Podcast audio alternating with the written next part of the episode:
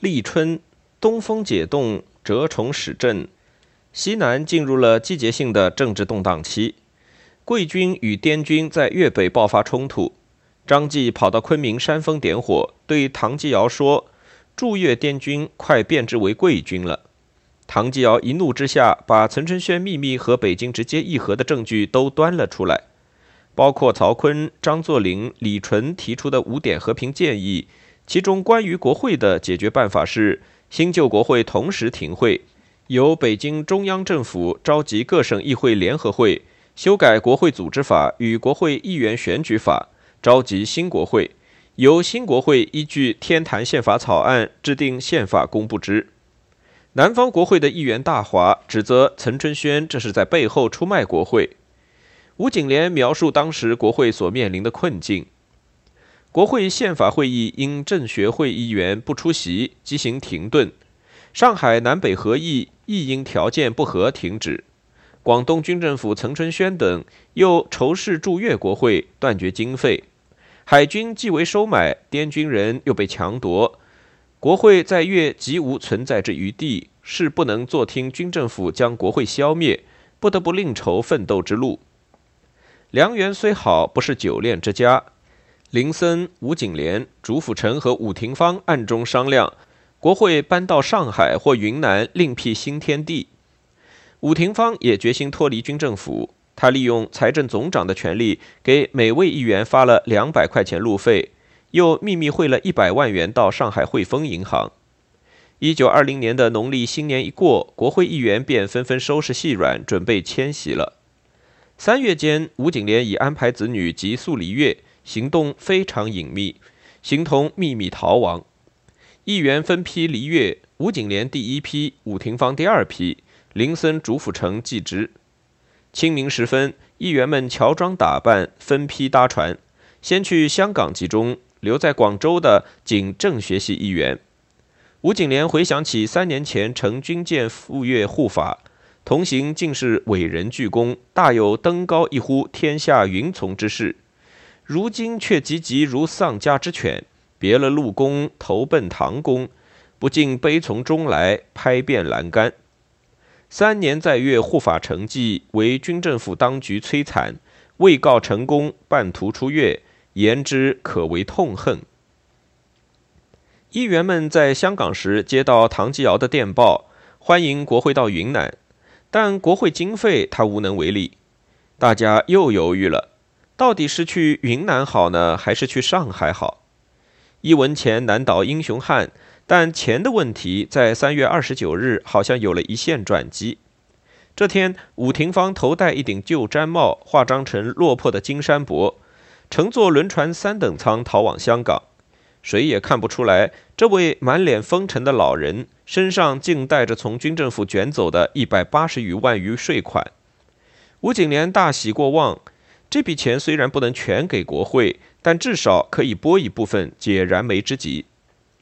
直到四月三日，岑春轩才接到报告，说国会已人去楼空，即派宪兵驰往两院搜查，果然空空如也，经费、印信、重要案卷都被吴主两人带走，只剩下稀稀拉拉几名政学系议员也在互相打听消息。接着又听说武廷芳把关羽卷走了，这个打击比国会不见了还要可怕。岑春轩不禁手忙脚乱。四月六日，留在广州的三百名议员召开联席会议，推举孙光庭为参议院主席，陈红军为众议院主席，代行议长职权。通电宣布，众议院议长吴景莲、副议长竺辅成、参议院议长林森等代应潜逃。嗣后如假议长名义在外发表文电，一概认为无效。照搬当年孙文南下时的桥段，在广州开非常国会。选举岑春轩为大元帅。中华民国的代议政治搞了九年，搞出三个国会并立。林森、朱辅成等人都到了香港后，议员们举行谈话会，讨论前途问题。昆明是首选，因为云南毕竟是西南军政府的区域，但因经费不足，议员们只能兵分两路，一路二百多人由林森、吴景莲带领前去上海。其余由竺辅成带领前往昆明，会后发表通电，声明国会另择地点开会，以贯彻护法救国初衷。议员们分途登船，挥手作别。四月八日，维多利亚港一声汽笛，熙熙惶惶的千里大迁徙，就在这个路上行人欲断魂的黄昏，从香港启程了。吴景莲到达上海后，与唐绍仪、孙文等见面，征询对时局的意见。这时的南北关系基本上是徐世昌与岑春轩联洽，段祺瑞与孙文联洽。徐世昌想避开南北国会，直接与广州军政府谈判，但段祺瑞却想绕开广州军政府，由王一堂的安福国会与林森吴景莲的旧国会携手合作，共同制宪。留在上海固然好，但米价方贵，居亦服役。况且这是皖系大将卢永祥的地盘。虽然孙段婉和春暖花开，卢永祥对国会无比欢迎。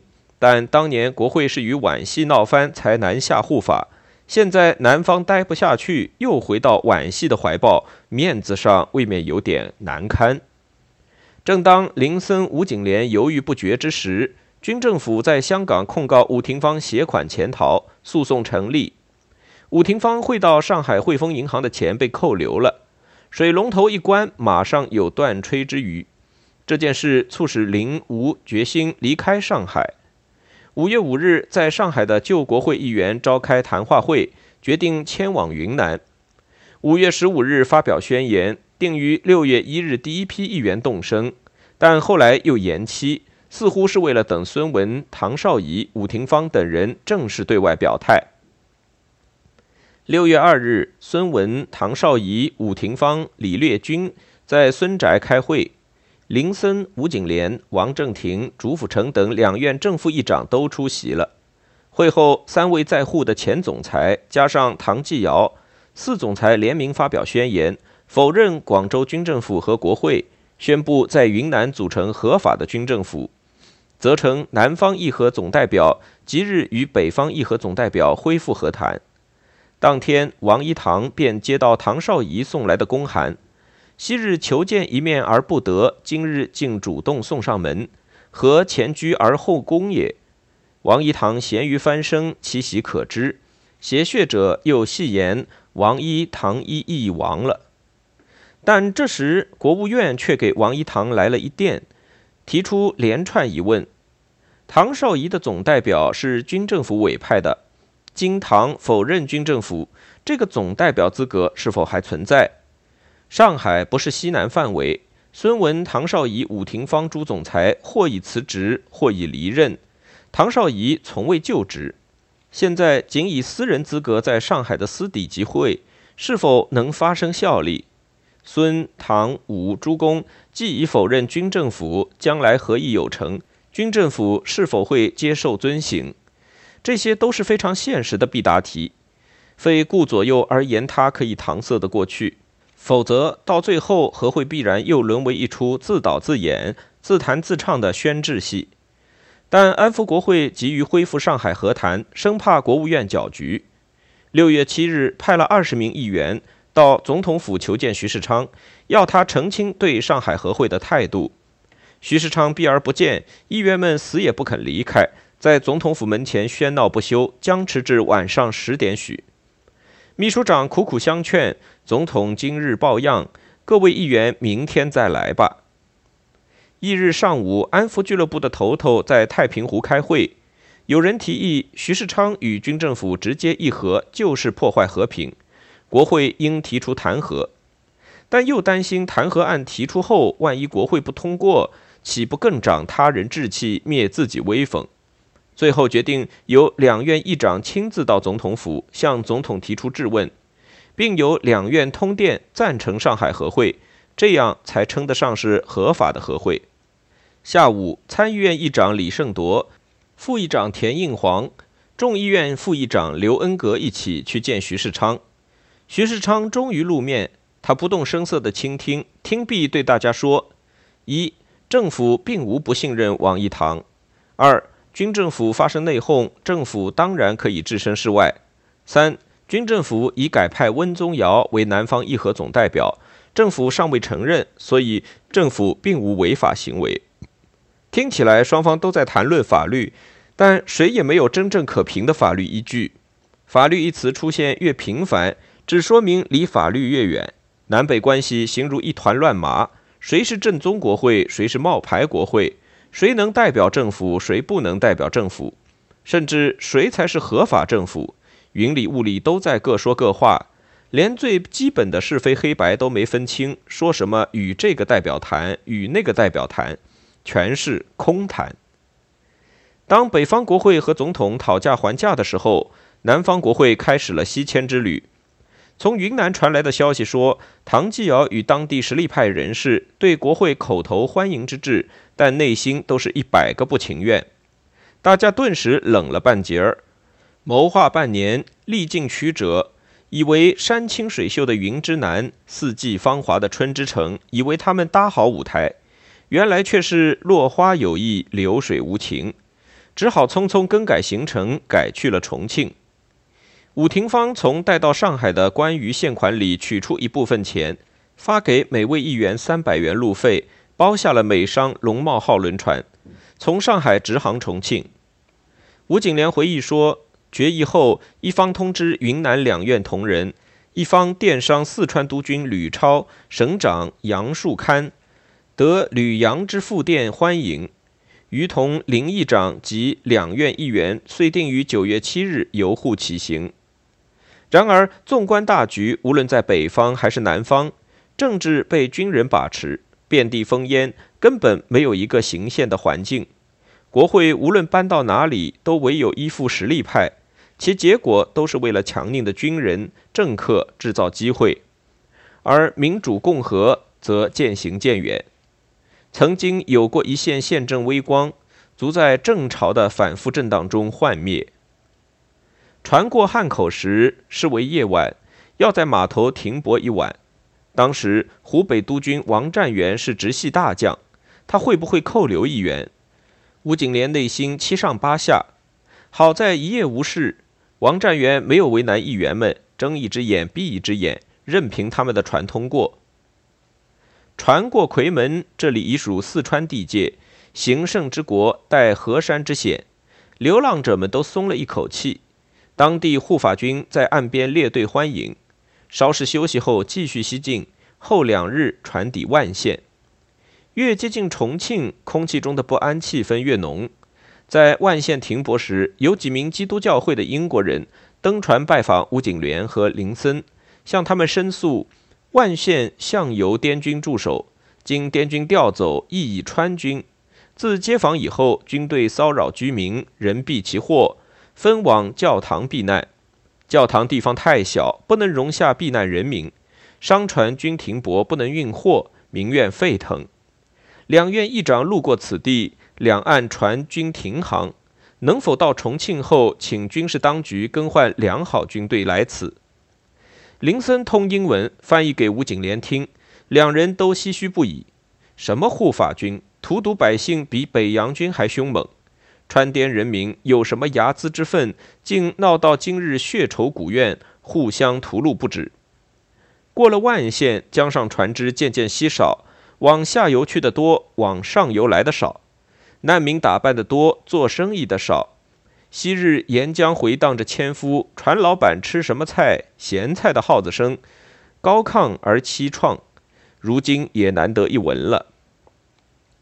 九月十九日到了重庆以后。他们更加失望，川滇黔三军在成都、重庆之间混战，杀得难分难解，百姓纷纷逃亡以避风敌，村庄城郭被焚，烟火终日不息，新鬼烦冤，旧鬼哭。原来表示欢迎国会的吕超、杨树堪正节节败退。一场秋瘟刚刚过去，重庆街头大兵比百姓多，苍蝇比大兵更多。由主府城率领从云南入四川的议员，在叙府遇上川滇两军激战，炮声隆隆，弹雨横飞，吓得大家面如土色。还好，当两军知道议员过路后，同意暂时休战，派船送议员赴渝。议员们喘息甫定，以为逃出了虎穴，谁知又入狼窝。船刚过叙府，遇上土匪拦船打劫，流弹把主府城的草帽也打了个窟窿。四川袍哥天下闻名，一声断喝：“日你先人板板！”议员们腿都软了，眼睁睁看着他们把行李通通搬到岸上。土匪首领盘问主府城：“你们是什么人？”主老老实实回答：“我们是国会议员护法的，有护法大旗和两院守卫。”首领一听，竟哈哈大笑，抱拳说：“对不住，诸位为护法、为国家奔走，来到四川，兄弟我不知，殊为失礼。”他下令把搬到岸上的行李通通又搬回船上，但他看见船上有一名穿滇军制服的士兵时，却勃然变色，说：“这是云南狗，是我川人之敌，立即毙之。”土匪们一拥而上，把这名无辜的小兵拖到岸边，一枪就给崩了。事后，朱辅成把这个惊险经历告诉吴景莲，吴叹息说：“于此可见，川滇人民互相仇视甚深。”然有可叹者，我等护法奔走万里，不能令人民了解，而反得土匪之致敬，岂非一大怪事乎？其实土匪与人民一样不了解他们的护法，如果了解他们的命运，恐怕比起那个滇军士兵也好不了多少。两路议员在重庆会合，人人满面风尘，各有憔悴可怜之色。这时四面兵荒马乱，一夕数惊。别说制宪，就连正常开会都有困难。议员们大部分的时间都花在赴私人宴请上面，种种耸人听闻的消息在推杯换盏之间纷纷流传。时而说前军已全军退出重庆，对川军挂起免战牌；时而说李烈军的滇军已开入重庆坐镇；时而又说刘湘、熊克武率领的川军浩浩荡荡杀奔重庆。吴景莲回忆，余等见川军内部之纷扰，无力为之说和统一。如不离余，恐城门失火，殃及池鱼。于是决定尽快撤离这座危城。十月十四日，在重庆板凳没坐热的议员们又一窝蜂上了龙茂船，寻原路逃往上海。两岸猿啼，巴江涛声，仿佛都化作渔阳皮鼓，令人心惊肉跳。龙茂船只能到宜昌，不能直下上海。船刚泊岸，便有人上船报告：宜昌镇守使奉王占元密令，将对林森、吴景莲两位议长有所不利。林吴两人大惊，赶紧商议脱身之计，决定全体议员在宜昌暂住，掩人耳目。林吴二人秘密搭颐和船，先行赴汉口。他们上船后没有舱位，只好挤在船员的房间里。到汉口后，码头上全是荷枪实弹的二尺五步枪，全装着刺刀。这位议长好不容易躲过密探耳目，蒙昧几旅入住日租界，然后再转搭宁绍轮船公司的船去上海。重阳前夕，江寒秋影雁初飞，林吴二人比掉了队的南飞雁更加仓皇。他们身上只有十三块钱，连吃饭都不够。幸亏在船上遇见故友，借了钱买了船票，才得以逃离汉口，情形狼狈不堪。这条航线正是武昌首义后，各省代表为制定中华民国临时政府组织大纲，从上海奔赴武昌的路线。天还是那片灰蒙蒙的天，水还是那些浑浊浊的水，满江风帆一如往昔。当他们重走这条航线时，不禁迷惘自问：这九年三千多个昼夜，我们是往前走了，还是往后退了？历史的河流究竟要把中国送到哪里？